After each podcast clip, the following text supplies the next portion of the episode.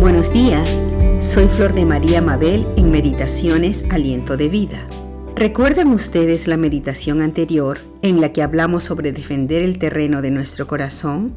Pues hoy, basados también en el pasaje de 2 de Samuel capítulo 23, versos 11 y 12, que nos habla sobre el ejemplo de Sama, uno de los jefes valientes del rey David, bueno, ahora vamos a leer nuevamente estos versículos que dicen, Después de este fue Sama, hijo de Age, Ararita. Los filisteos se habían reunido en Lehi, donde había un pequeño terreno de lentejas, y el pueblo había huido delante de los filisteos. Él entonces se paró en medio de aquel terreno y lo defendió y mató a los filisteos. Y Jehová dio una gran victoria.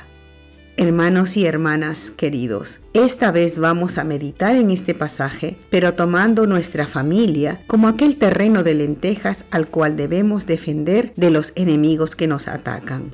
Nuestra familia es un campo precioso y valioso que el Señor nos ha dado y debemos cuidarlo y protegerlo de la mejor manera. Para hacer un paralelo de esta historia con nuestra realidad física y espiritual, vamos a dividir este versículo en tres partes. En la parte 1 nos dice que los filisteos se habían reunido en Lehi, donde había un pequeño terreno de lentejas.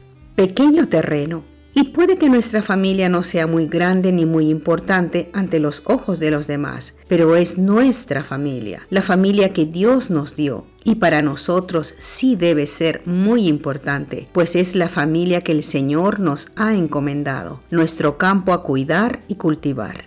En la parte 2 de este versículo dice, y el pueblo había huido delante de los filisteos.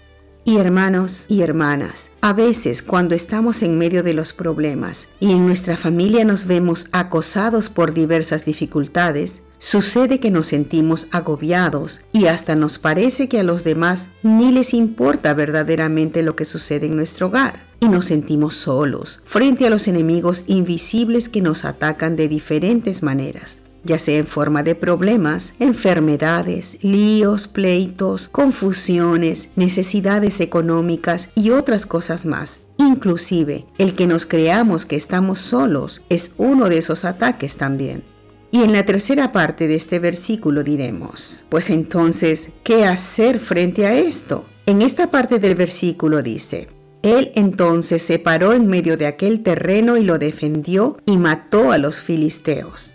Lo que el Señor nos enseña con estas palabras es que pararnos en medio es plantarnos firmes en medio de las dificultades que están atacando a nuestra familia, en la plena certeza de que no estamos solos, que Dios mismo está con nosotros, que nunca nos dejará solos y que todo poder está en sus manos. Debemos defender nuestra familia en oración con toda seguridad de que Dios pelea por y con nosotros. Es doblar nuestras rodillas delante de Él, poniendo todas nuestras necesidades y peticiones ante su trono, confiando de que el Señor nos escucha y que toda solución es posible para Él. Debemos confiar en su palabra, en su poder y en su amor.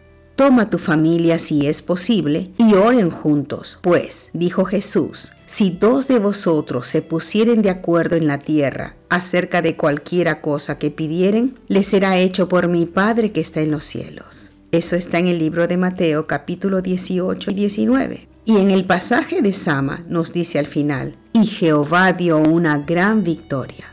Hermanos, defendamos nuestro terreno, nuestra familia, valientemente, como Dios nos enseña, y el Señor nuestro Dios nos dará una gran victoria. Hasta otro día.